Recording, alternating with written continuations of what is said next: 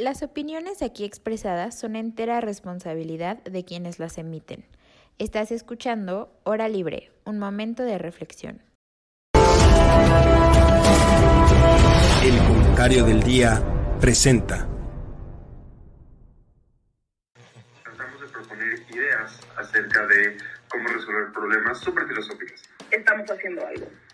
Primero tenemos que aprender a reconocer que existen. O pueden ser las fotos de género, pueden ser las acciones. Como seguir con el discurso, victimizándolos, seguir con eso. Por si a alguien no le queda este del todo claro el concepto. ¿En dónde está mi sentido de pertenencia? No ha resultado esto de abrazos, no balazos. Y sobre todo por el, por el, por el significado que tiene, ¿no? Ya que el sueño americano se volvería a irse a vivir a un pueblo en México. Hora libre, un momento de reflexión. Comenzamos. Buenas, buenas a todos nuestros oyentes, bienvenidos.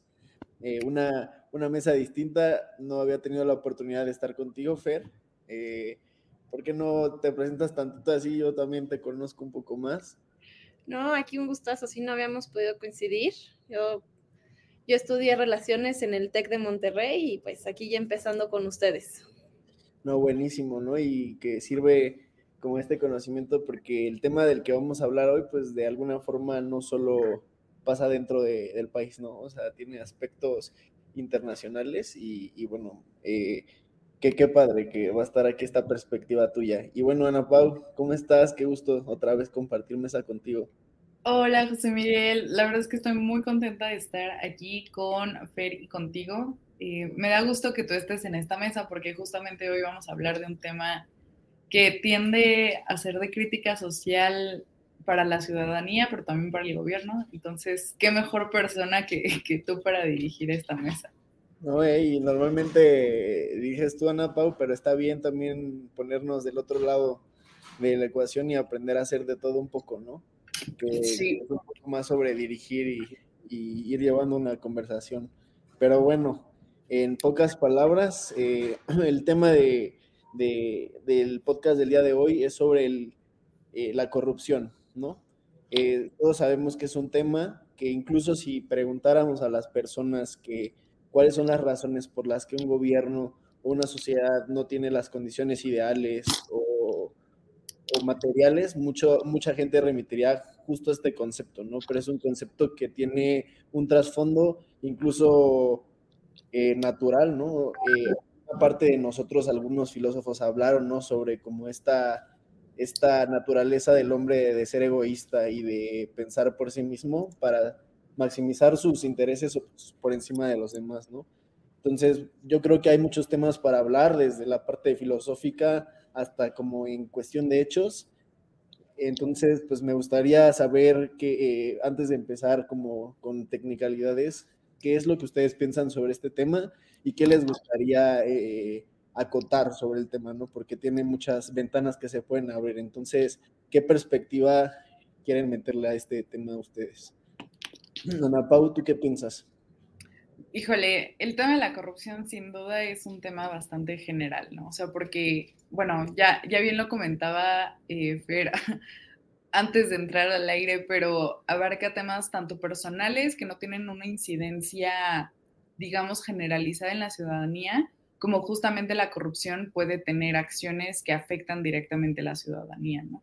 Obviamente hora libre, que es un momento de reflexión, eh, pues siempre se ha encaminado en analizar perspectivas de forma nacional, ¿no? Y yo creo que de mi lado sería esa la acotación que haría. O sea, cómo la corrupción política ha estado afectando de forma sistemática a la ciudadanía, pero también cómo la ciudadanía es responsable de exigir transparencia y exigir un estado de derecho firme, ¿no? O sea, ya, ya lo sabemos y se ha mencionado innumerables veces de cómo el porcentaje de impunidad en México, que es casi el 99%, al menos en temas de feminicidio, es, eh, es sin duda un porcentaje obviamente altísimo, pero que refleja justamente un, un estado de derecho deficiente, ¿no? Entonces, si bien la ciudadanía no es que pueda meterse en el sistema judicial para poder eh, disminuir ese porcentaje, definitivamente sí puede tener cierta incidencia eh, a través de la, exigencia que se le puede hacer hacia sus respectivos legisladores y legisladoras. Pero esa sería mi acotación. No, buenísimo, y me encanta que resaltas como esta parte de un contrapeso ciudadano que es necesario para que, pues, como ciudadanos ejerzamos este derecho y pidamos esta transparencia, ¿no? Que claro que aquí hay varias cosas que acotar, ¿no? Que ahorita lo podemos abrir, pero, pero antes me gustaría saber qué es lo que tú piensas, Fer. Pues mucha gente, quien, quien, haya visto algo de relaciones internacionales o algo así, habrá escuchado mucho la palabra de intereses, ¿no?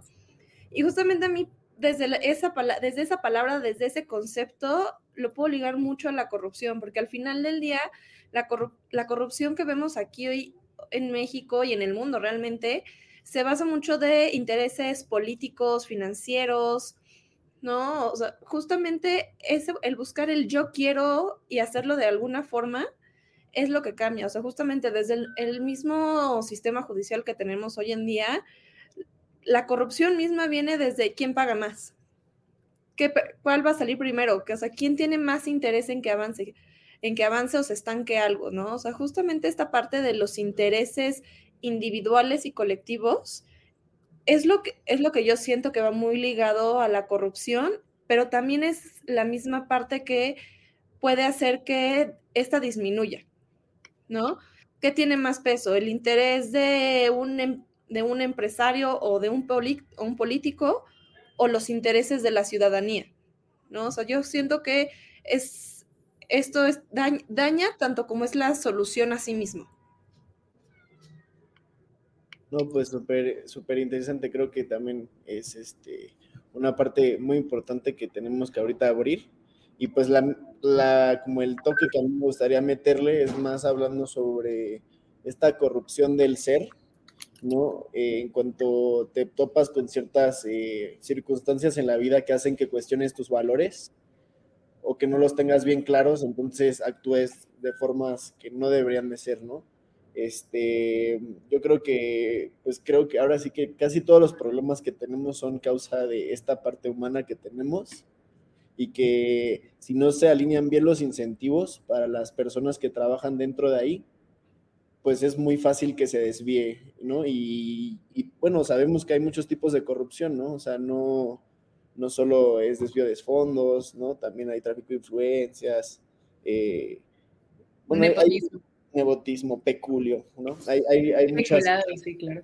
Hay como varias este, distinciones y pues yo creo que todo remita a esto, como a esta, mm, esto que hablabas un poco, Fer, se me hace muy interesante, de que pues ahora, ahora sí podríamos decir que vivimos en una sociedad donde como estas ideas liberales siempre ponen por encima al individuo de lo colectivo, ¿no? Entonces, pues yo voy a ver por mis propios intereses y en el camino este, nos hemos vuelto una, un hombre masa. O sea, ¿a qué me refiero? Que somos hombres que ya están estamos tan corrompidos por dentro que es muy fácil que se nos implanten ciertas cosas, o sea, por ejemplo, modos de pensamiento, eh, de consumo, y yo creo que al final de cuentas todo lo micro se refleja en lo macro, ¿no? Entonces, la forma en la que yo trato como esta, esta forma que les decía, como los valores, cómo me comporto con las personas, si, si soy una persona oportunística o, o abuso de ciertas circunstancias, pues se refleja igual eso en la política eh, a niveles macro, desde nivel nacional hasta en cuanto a niveles internacionales, ¿no? Ahorita hablamos de un buen de conflictos que están pasando a nivel internacional, que en raíz yo creo que, que tienen eh, este, este problema, ¿no? Eh, Ubris, todo esto, entonces no sé qué piensan ustedes sobre... A mí sí me gustaría como acotar un poco el tema de la corrupción, porque eh, acotarlo respecto a qué significa. Antes de como que entrar más en discusión sobre la perspectiva internacional, eh, justamente el índice de percepción de corrupción y así, porque siento que ahorita los tres que estamos aquí sabemos muy bien qué es corrupción, pero realmente eh, el significado de corrupción básicamente es el, deterioro de los valores impuestos, ¿no? Entonces, el tema de peculado, el tema de nepotismo, pues obviamente son eh, acciones que van contra el valor principalmente de la honestidad, ¿no? Que cabe resaltar que para el gobierno actual, el valor de la honestidad es algo que está este, inscrito en el Plan Nacional de Desarrollo. Entonces, básicamente es como un valor eh, bastante importante. Pero en el tema de la honestidad, eh, justamente por eso abarca tantos aspectos de la sociedad y de la vida misma, ¿no? O sea, porque en primer lugar el valor es algo que nos rige a todas las personas y en el sentido que si el valor de la honestidad aplicado a la política eh, se va deteriorando, deteriorando, obviamente va a haber corrupción en la política, lo mismo en la sociedad, etcétera, etcétera, y así se hace un círculo vicioso, ¿no? Entonces, en este sentido, la corrupción también se puede dar en la esfera privada de, y lo hemos visto y lo sabemos, simplemente aquí como que teorizando un poco sobre la corrupción, ¿no? O sea, la corrupción puede darse porque el deterioro del valor de la honestidad puede darse en cualquier lado. Ahora, ah, no, perdón. Pienso justo ahorita con lo que dicen tú y José, justamente esta frase que es muy popular que digamos hoy en día, la de el pueblo tiene el gobierno que se merece siento que dentro del tema de la corrupción puede llegar a ser muy cierta, porque, o sea, México, o sea, siento que muchos lo percibimos como un país corrupto, de autoridades corruptas y así, pero al final del día somos los primeros en decir, híjoles, me paró la patrulla, la mordida, híjoles, no voy a pasar el alto, nadie ve, hay vuelta prohibida, o sea, desde esas cosas tan chiquitas que hacemos en nuestra vida diaria que hemos normalizado de, ay, no pasa nada, ¿no? De prefiero darle 200 pesos de mordida, pagar la multa porque sí hice algo que no es. Es tedioso para todos nosotros y es horrible y sí es más caro pagar la multa, definitivamente. Pero al final del día, si nosotros mismos hacemos estos pequeños actos de falta de honestidad, como decías tú, Ana, Pau, empieza a crearse esa escalerita hacia la corrupción. Entonces, ¿cómo le voy a pedir yo a la gente que me representa que ellos sean honestos cuando ni siquiera yo puedo serlo. Sí, definitivamente. Y creo que en este mismo sentido, o sea, el tema también es cómo se van, se van sumando las partes, ¿no? Y la facilidad de poder hacerlo. Obviamente, eh, y me voy a ver muy, muy filosófica en este sentido, pero Aristóteles lo tenía muy claro. O sea, obviamente es muy fácil eh, ser deshonesto. Es muy fácil poder eh, dar la mordida, como bien decías, Fer. Lo difícil justamente es ser virtuoso. Y la práctica de la honestidad es lo que te hace ser una persona virtuosa en, el sentido más aristotélico posible, ¿no? Por lo tanto, eh, en temas de corrupción, pues obviamente si no se practica la honestidad, no solo en forma de sociedad y ciudadanía y de forma individual, sino también de forma macro, como bien decía José Miguel, va a ser muy difícil que eh, se pueda percibir una ciudadanía, eh, más bien, se pueda percibir una sociedad sin corrupción. Ahora, Fer mencionaba algo súper importante, el tema de la percepción. Es muy interesante cómo se mide la corrupción, ¿no creen? O sea, ahorita tenemos el índice que acaba de salir el 30 de enero, justo el día de, ayer, eh, sobre que tenemos un nuevo, más bien nos mantuvimos en el mismo ranking de índice de percepción de la corrupción, pero justamente la corrupción es muy difícil de medir a tal grado de que se mide a través de la percepción que tiene la ciudadanía. Sí, no, a mí lo que se me hizo muy interesante de ese ranking es que, o sea, viéndolo, me dio como, como, curiosidad saber cómo había sido para otros gobiernos aquí en México, Peña, Calderón y así. Y me pareció muy interesante ver cómo actualmente percibimos al gobierno como el más corrupto que hemos tenido. O sea, es el nivel más bajo o más alto, como lo quieras ver, que hemos tenido de corrupción, ¿no? Pero también tenemos al presidente más popular actualmente, ¿no? que al final del día aquí en México se traduce a partidos y así, quieras o no, Morena es un partido muy popular aquí en México. Entonces, esa como disruptiva se me hace muy interesante porque como dices, ¿cómo mides la corrupción si al final del día te digo, ah, me gusta este gobierno? ¿no? Entonces ahí dices, ¿por qué te gusta si en teoría lo consideras corrupto? ¿No? Entonces, esta, disyuntiva que existe de cómo, cómo dices que es un país corrupto y cómo dices que no, o sea, que te gusta, es algo interesante para mí, ¿no? no, o sea, justo recordaba hace unos años que AMLO en las Naciones Unidas sacó, hizo todo un speech eh, cuando México tomó la presidencia del Consejo de Seguridad de la corrupción es un tema de seguridad, ¿no? Pero también tenemos un gobierno inseguro, con altos índices de homicidios y desaparecidos. ¿No? Entonces, estas contradicciones dentro de la misma corrupción y el speech que se maneja es algo que a mí se me parece muy interesante de ver cómo se desarrolla. No sé si me entiendan. Sí, sí, por supuesto. Yo creo que, o sea, es muy importante lo que dices, porque, o sea, como dicen, ¿no? Es, es complejo evaluar la corrupción y más si es sobre la percepción que tienen las personas del ejercicio del poder, ¿no? Entonces, o sea, como que pues puede ser que alguien se fije, oye, pues simbólicamente ahí están en la mañanera haciendo su chama, entonces yo no creo que se estén equivocando, ¿no? Hay quien dice que estudió economía, gobierno o, algo que hay como lugares donde puedes ir a pedir esos, esos números y decir, no sé, usas tres indicadores que pueden ser muy eh, fáciles de determinar, eficiencia, eficacia y legitimidad, en cuanto a qué también se usan los recursos que dijeron que se iban a usar para un cierto fin qué resultados tuvo ese uso, ¿no? Y si se cumplió el objetivo, ¿no? Y ya por otro lado está el qué percepción o aprobación le dan las personas a esas acciones, ¿no? Yo creo que aquí en esta, en esta mezcla pasan cosas bien curiosas y una de esas es, pues, de alguna forma nuestra cultura sí nos, eh, nos da y nos quita, ¿no? A ver, o sea, hay, o sea, culturalmente hablando podríamos decir que México es, este, tiene problemas, por ejemplo, con la autoridad, ¿no? O con respeto a las reglas. El que no tranza no avanza, ¿no? O sea, como un cierto entendimiento de que, pues, de alguna forma, para salir adelante, no puedes confiar en los demás porque y que la única forma de, avanzar es medio, pues haciendo trampa o siendo oportunista, ¿no? O aprovechado. Que yo creo que, que, lo único que muestra esto es un poco psicológicamente cómo es el mexicano y cómo se siente con su identidad, ¿no? O sea, de que es pues, un pueblo aplastado, que siempre ha tenido que armárselas, ¿no? Entonces se justifica el cómo somos, ¿no?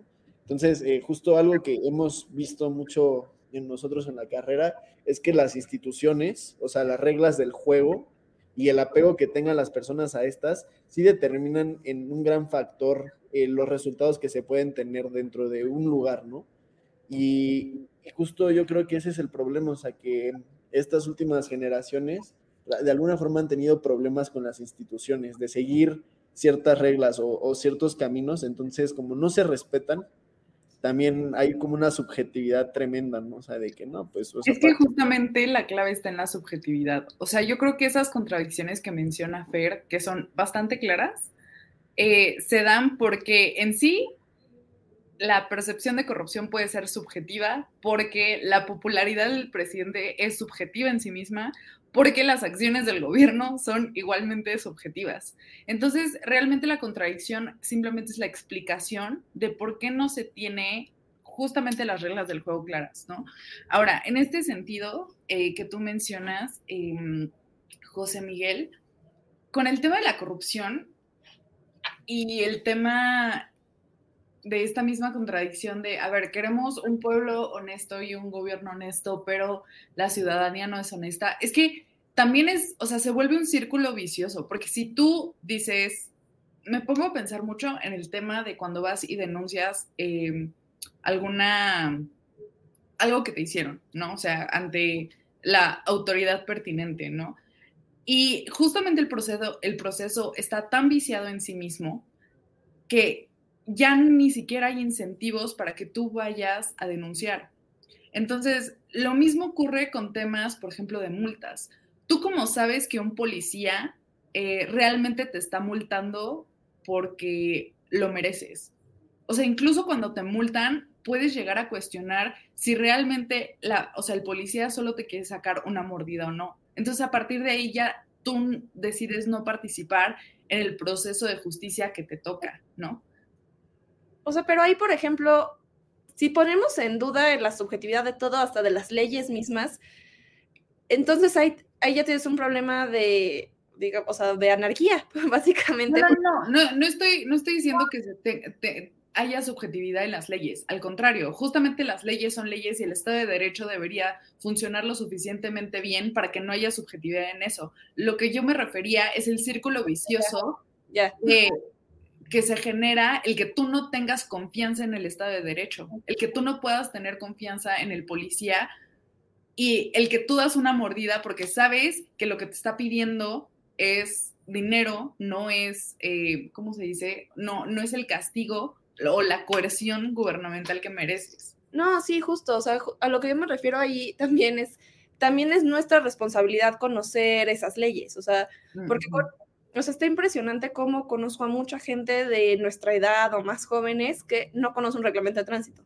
no conoce cómo funciona, ¿no? O sea, pasó hace unas semanas de que a mi hermana casi se, mi hermana casi se lleva mi coche al corralón porque no sabía cómo funcionaban las, las multas, no sabía que ya había cambiado el reglamento de tránsito para empezar. yo, y decía, es que ahora son electrónicas, no pueden hacer esto, ni esto, ni esto.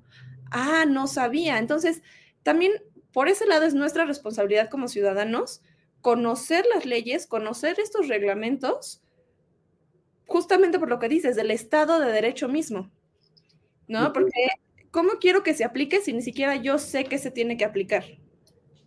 Siento que ah, están como mencionando algo que vale la pena que, que entendamos varios sobre como un, un, contrato social, que es, o sea, a ver, vivimos en un contrato social, ¿no? Y que hay varios... ¿Dónde firmamos? Sí, sí, sí, o sea, ¿en dónde firmamos? Yo no firmé nada. Nadie ¿no? sabe. Primero, o sea, pero bueno, o sea, se sale y se parte de un punto donde el hombre está en un estado de naturaleza en el que como que su única forma de asegurar que no va a morir violentamente es juntándose y cediendo ciertas libertades, ¿no? Pero, o sea, en esencia lo que eso dice es que vivimos en un lugar que para estar juntos tenemos que firmar algo porque lo que existe detrás de todo es la desconfianza. O sea, no hay confianza en el otro, ¿no?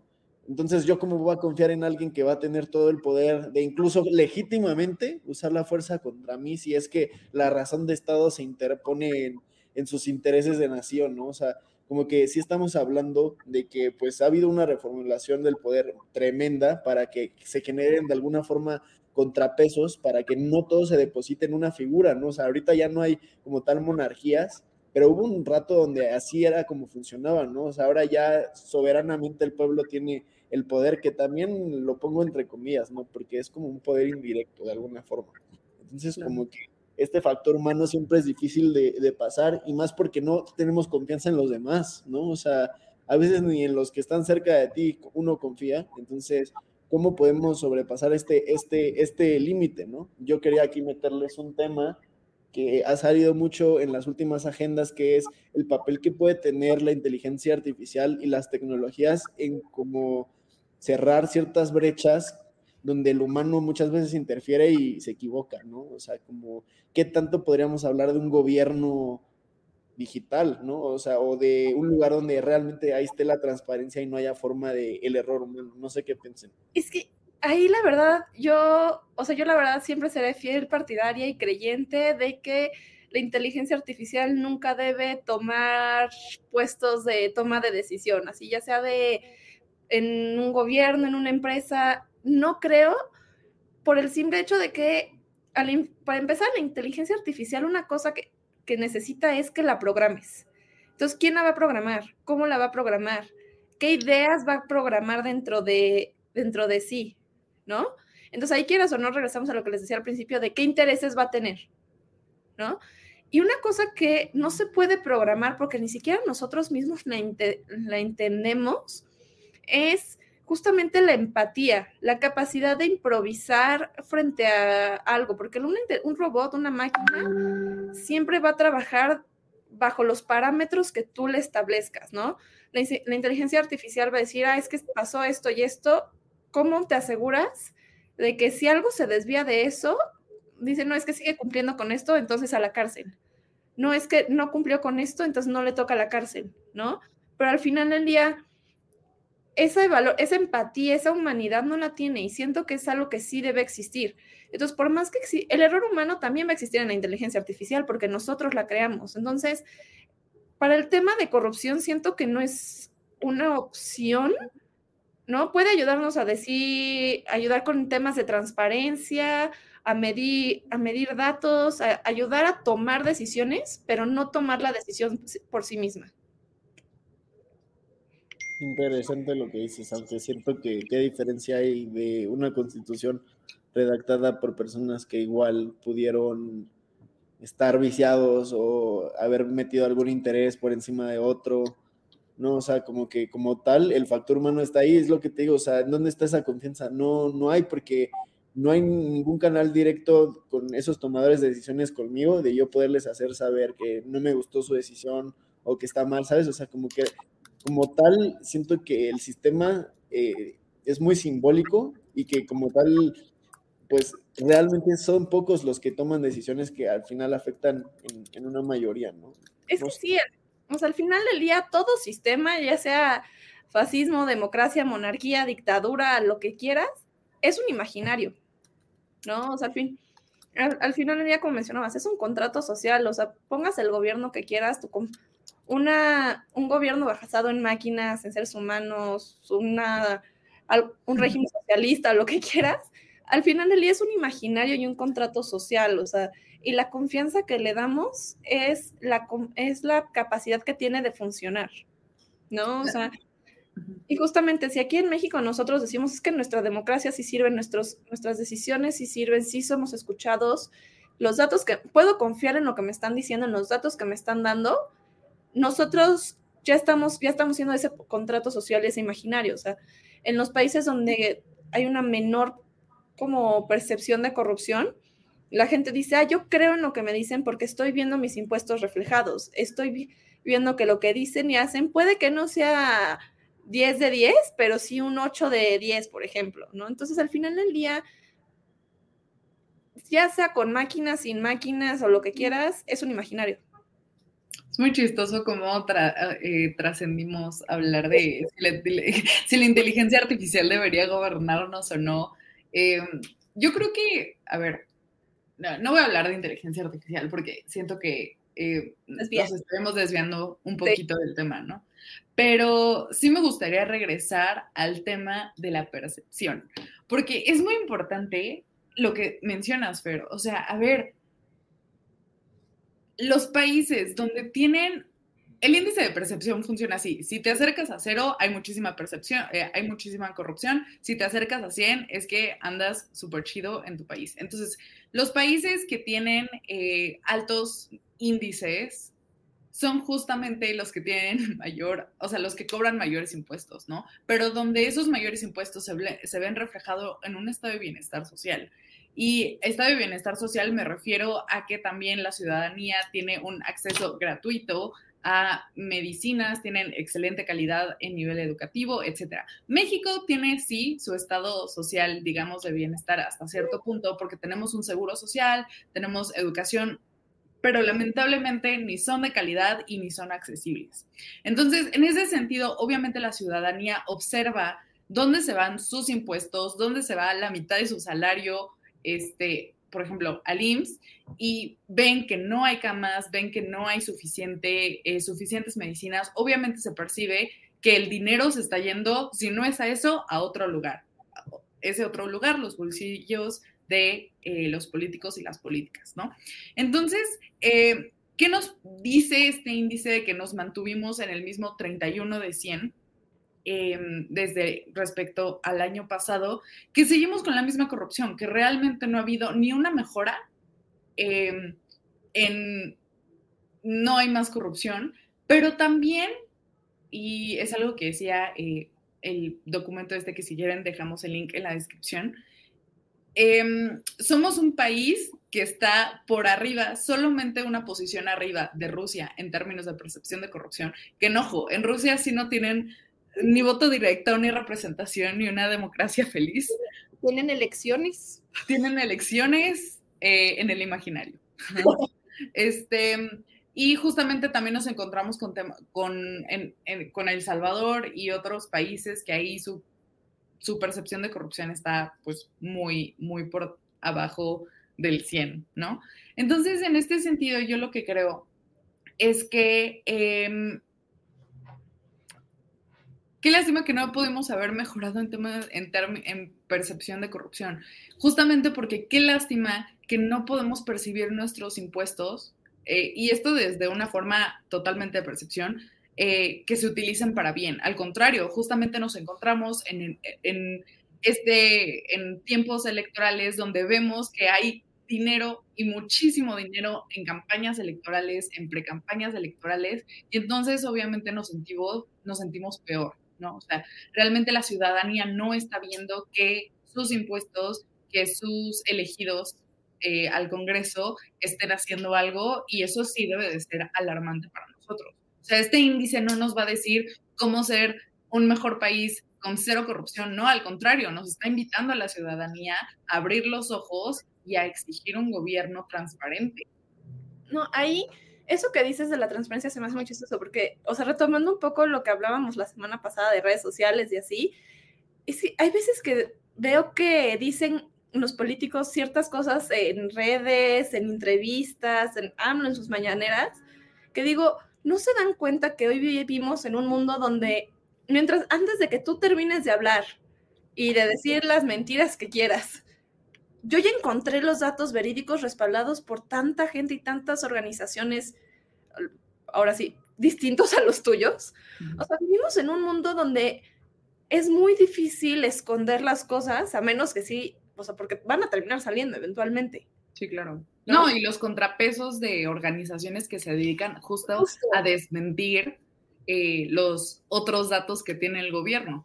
Entonces ya vivimos, o sea, hace 30, 40 años, te diría, si estamos percibiendo esto como corrupción, ok, no tengo cómo respaldarte que no me estás mintiendo, ¿no? Que me estás mintiendo.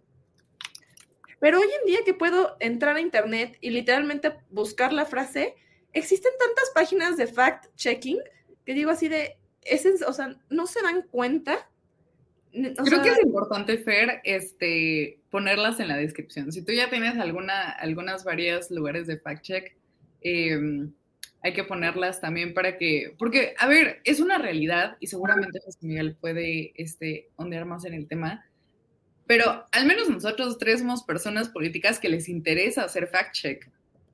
Es muy importante, o sea, también mencionar que luego la ciudadanía, eh, justamente por tener este sistema de corrupción, por ver que no hay mejoras, etcétera, decide disociarse totalmente de la política, dejar de ser animales políticos y, ser totalmente individualistas. Y entonces, eh, ya el tema del fact check, ya el tema de que, ah, pues si AMLO dice que la inflación está en 0.2% anual, ah, pues qué bueno, ¿no? O sea, mi vida sigue. Justamente el tema es que las personas se han disociado de la esfera pública porque primero que nada, no encuentran incentivos para ser personas políticas. Y por personas políticas no me refiero a meterse a un cargo público, me refiero a exigir transparencia, ser ciudadanía, etc. Y, y por otro lado, este, tampoco encuentran incentivos para ayudar a su comunidad, porque ni siquiera el gobierno, que es la entidad máxima que ayuda a las comunidades, lo hace. Entonces, creo que en ese sentido, eh, me gusta Hora Libre porque tiene toda la intención, toda la intención de hacer, obviamente, jóvenes que se metan o puedan ser un poquito más políticos de lo que eran hace unos años, ¿no? Entonces, no sé, ¿tú cómo lo ves, José Miguel? No, a ver, o sea, es que yo creo que sí pasa un fenómeno bien curioso con el acceso que tenemos a la información, porque antes podríamos decir que pues no había transparencia porque las personas no tenían acceso a la información, ¿no? Entonces se les negaba ese acceso. Ahora en la era digital, como que, ay, sí, tenemos esta percepción de que estamos en la gloria con todos los avances, pero es que la realidad es que ahora hay tanto ruido y tanta información y tantas cosas que te dicen tener la verdad, que al final terminas sabiendo nada, ¿no? Eh, Noam Chomsky, que por cierto sale en la lista de Jeffrey Epstein, ¿no? que, es otro tema de corrupción muy fuerte. un teórico marxista. Sí, sí, que bueno, a mí me gusta mucho cómo piensa. Este, no, o sea, o sea, no me estoy riendo porque tú lo quieras. Yo también amo a Noam Chomsky, pero qué chistoso. Sí, sí, sí, sí. No, y, o sea, justamente, eh, justo él, habla mucho como de que hay ciertos procesos para que a través de la mediatización se generen ciertas percepciones en, la, en las personas, ¿no? Y por ejemplo, una de estas es el acostumbrar constantemente a, una, a, una, a un pueblo, a un grupo, a ver, por ejemplo, noticias de violencia. Entonces, a la próxima que veo que 42 estudiantes murieron, pues para mí se me hace algo normal porque estoy acostumbrado a eso, ¿no? O sea, es algo que se me hace normal, ¿no? Entonces, se dicen cosas que no son importantes, entonces se pierde la importancia, el foco, ya no pongo atención y cuando volteo, ahí sí sacan la información importante, ¿no? O sea, realmente sí tenemos que estar conscientes que hay mecanismos que se encargan de, pues, realmente manipular nuestra percepción, ¿no? Yo quería este, justo mencionar algo que está súper importante, que es justo esto de las instituciones extractivas e inclusivas. En un principio, eh, bueno, se habla en un libro que se llama ¿Por qué fracasan los países? de Robinson y Acemoglu. Y en pocas palabras, lo, lo, que, lo que se dice es que en un principio todos estos países, países imperialistas que llegaron a conquistar, eh, hubo una diferencia radical en unos que llegaban y dijeron, oye, yo quiero vivir aquí y hacer aquí mi vida, entonces voy a agarrar todas mis instituciones y abrirlas aquí. Y otros que dijeron, no, la verdad es que yo me quiero ir de aquí, solo quiero agarrar lo que tienes y regresar, que es como la capacidad, es en esencia una institución extractiva, ¿no? Entonces, pues de alguna forma podemos ver los resultados que tiene de, a la fecha este tipo de instituciones en un concepto donde los políticos de hoy en día, o al menos como se perciben, son personas que tratan de, extraer el beneficio máximo posible de su tiempo en el poder y donde no tiene ningún resultado ni ninguna ayuda, ¿no? Entonces, de alguna forma podemos ver que esto eh, es una cuestión sí cultural, mediática, y que, y que se puede ver la diferencia entre un gobierno que con circunstancias similares a otro tiene efectos distintos. Y yo creo que eso, esa diferencia de efectos en raíz es esta corrupción, que entra en corrupción hasta el hacer mal tu trabajo. A ver, si estoy postulándome para, para representar a alguien, para tomar decisiones por, por, un grupo, tengo que estar preparado, ¿no? O sea, no, no es un juego, ¿no? O sea, sí creo que se tiene que entender eso, de esta parte de, la responsabilidad política. Hay una parte en la Constitución que se habla de esto, la ley de responsabilidad política, ¿no? De, eh, de, de los funcionarios y pues se habla, ¿no? Que está como esta responsabilidad política, responsabilidad penal y responsabilidad este, administrativa. administrativa, ¿no? Y son distintas este, e, esferas de acción donde se puede hacer mal la chamba, ¿no? Entonces, a mí me gustaría dejarles un ejemplo de Nogales, o no me, me parece que es uno de esos este, lugares en la frontera, donde Estados Unidos y México comparten la misma gastronomía, la misma cultura, el mismo ecosistema. Lo único que cambia es que unos pertenecen a una institución mexicana y los otros a una institución gringa. Y la diferencia en el estilo de vida y en el ingreso mínimo percibido y en los accesos a, salud, ¿saben? Eh, todo este tipo de cosas, es abismal la diferencia. ¿Cómo puede ser posible, no? O sea, estamos hablando que en gran instancia las instituciones sí marcan un buen de, esta, de estos resultados, ¿no? El apego que se tiene a las reglas. Yo sí creo que es una locura, la verdad. Pues al final el Estado de Derecho es lo que hace funcionar el sistema, ¿no? Y lamentablemente, eh, bueno, no sé, me gustaría preguntarles, iba, iba a mencionar las instituciones, pero ahorita me acaba de surgir una duda eh, muy importante. ¿Ustedes qué creen? ¿La ciudadanía es una institución? En o sea, en términos de teoría institucionalista. O sea, ¿consideran que la ciudadanía puede considerarse una institución? Yo personalmente creo que no. ¿Por qué? Porque la incidencia que tiene dentro del sistema es muy poquito. O sea, es, es, es mínima. Realmente una institución, eh, y regresando al, o sea, retomando el tema de los valores, una institución funciona con base en los valores. ¿Y qué hace una institución fuerte y que pueda seguir siendo una institución?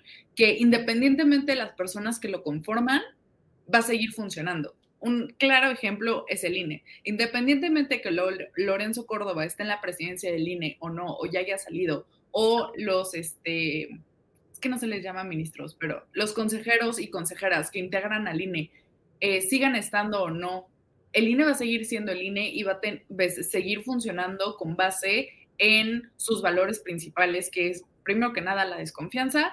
Em, segundo, em, en temas de eh, representatividad, eh, democracia, etcétera, ¿no? Entonces, con base en este, en, esta, en este significado que yo les doy. Igual pueden estar en desacuerdo y pueden proponer los suyos, sí, pero sí me gustaría preguntarles como, ¿ustedes creen que la ciudadanía puede funcionar o es una institución en sí misma?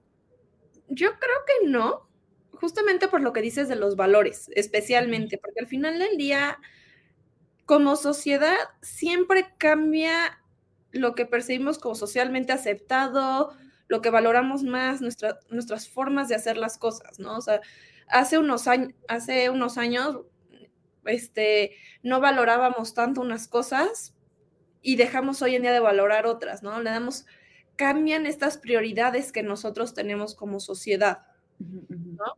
Siento que es más bien las instituciones están para servir a la sociedad civil, a la, más que la sociedad civil ser una más de las instituciones me encanta. Sí, 100%.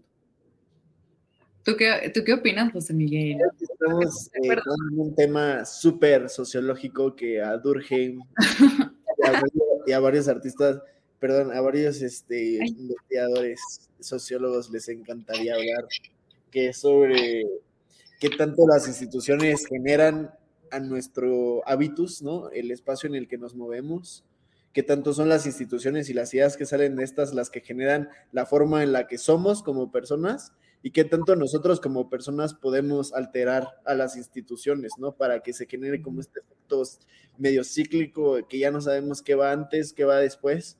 La respuesta, o como yo lo veo, es que es simultáneo, es integral, ¿no? O sea, no se puede solo mover un lado, ¿no?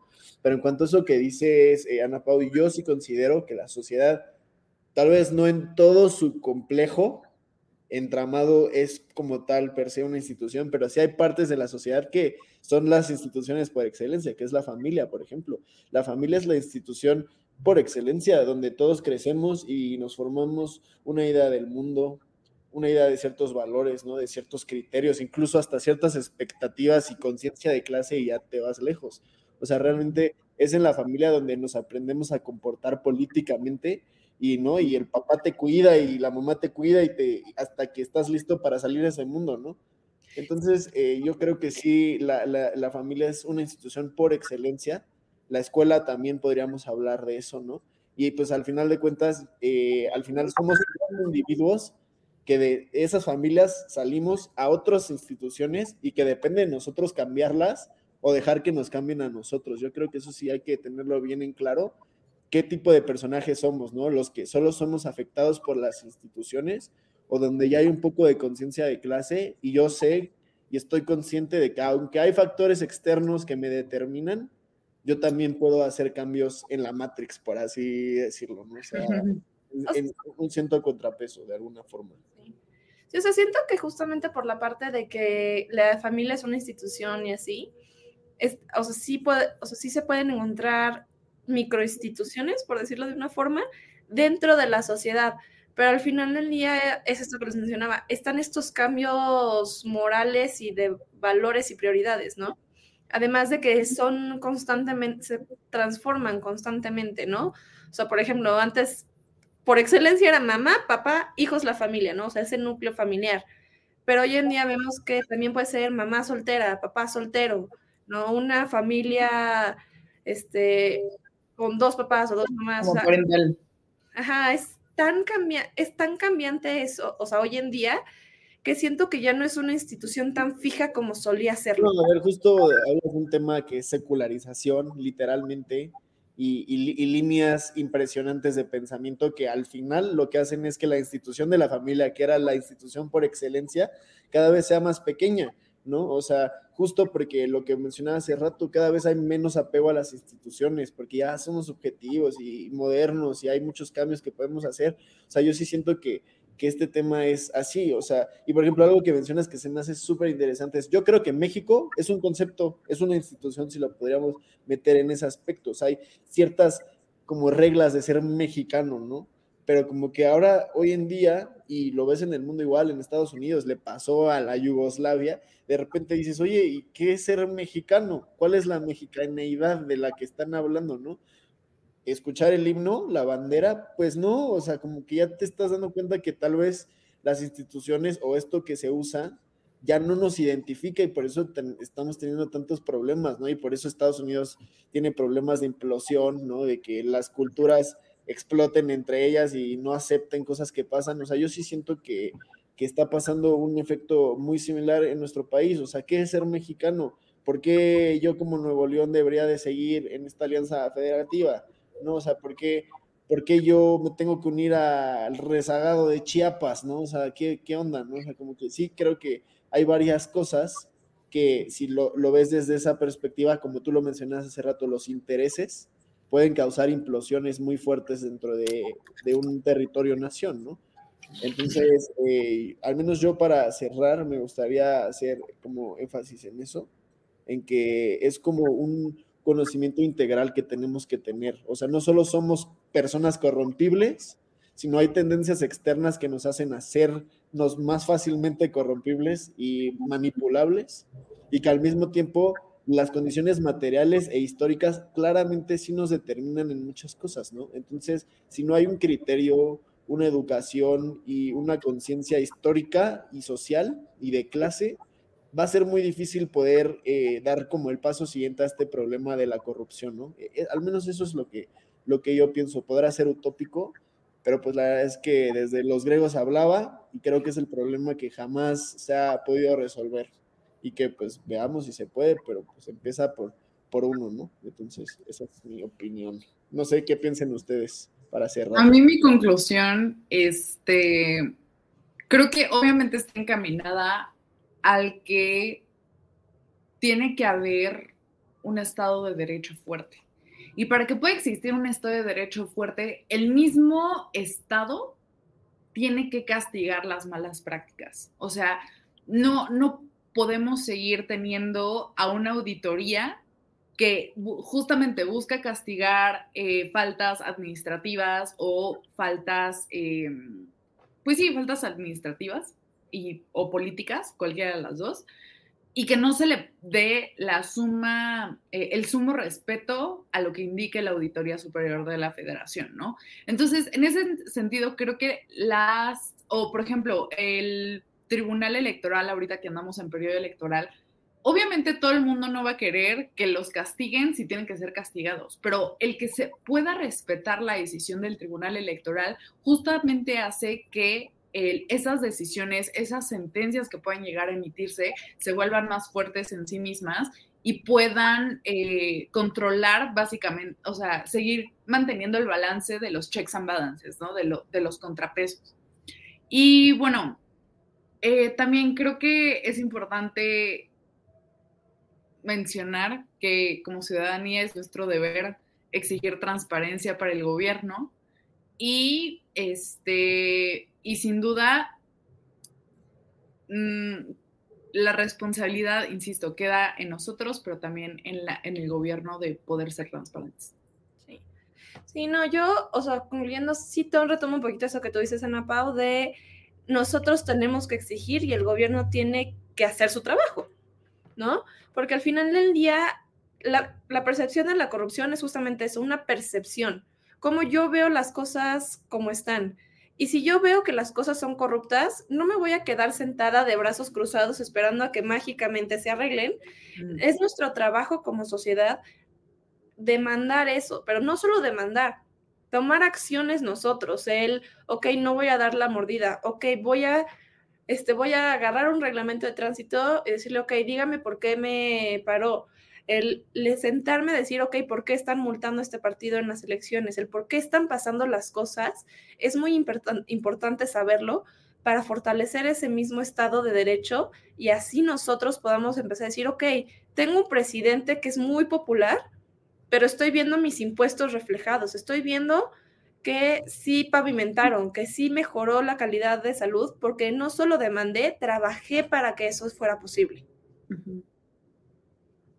Pues sí, totalmente.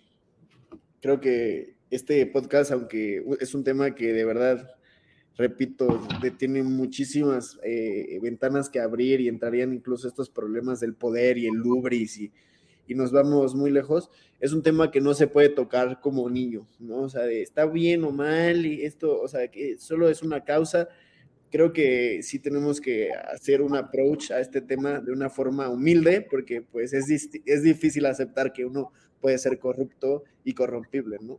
Entonces, este, creo que este podcast sacó varias ideas que vale la pena que ustedes como audiencia repasen y se pongan a analizar en qué parte están, si en la parte de la solución o del problema y si están en una o en otra, pues qué van a hacer al respecto, ¿no?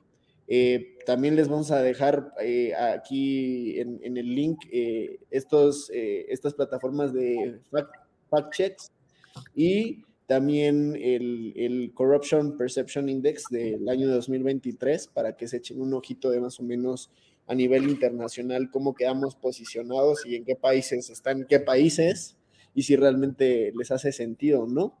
Pero bueno, solo recordando que pues lo personal es político, y que lo micro se refleja en lo macro y viceversa. Entonces, eh, pues yo creo que este es un tema que nos gustaría también incluso escuchar lo que piensan, así que compártanos lo que piensan por redes sociales y hablen de estos temas, ¿no? En la mesa, que es donde se refleja como toda esta dinámica política, en comentario del día y, tanto en las plataformas que todo el mundo conocemos y accedemos, hasta Telegram, Patreon, WhatsApp, Apple Music, Apple Podcast, de todo un poco. A las ocho y media nos pueden sintonizar también en nuestro programa de voces universitarias y en la de Bitácora Internacional también, esta, en este mismo horario. Eh, tenemos varios programas de todo tipo por si quieren estar informados y pues el que nosotros tenemos y que ya llevamos un rato manteniendo a flote, que es hora libre. Entonces, eh, síganos, así como también en el trago económico. Así que les mandamos un abrazo, esperamos que haya sido de su interés este tema y que queden mortificados así como yo lo estoy, ¿no? Porque no es un tema que se puede estar tranquilo y que se tiene que hacer algo al respecto. Definitivamente. Mil gracias, José Miguel, cuídense. No, a ustedes, un abrazo. Oye, oye, ¿te gustó la emisión? Entonces, no te la puedes perder la siguiente semana. Y recuerda que puedes escuchar este y otros programas en nuestra página oficial, comentariodeldia.com y en las plataformas de Spotify, Apple Podcast y Amazon Music. Suscríbete y síguenos de cerca en todas nuestras redes sociales. No olvides darle me gusta.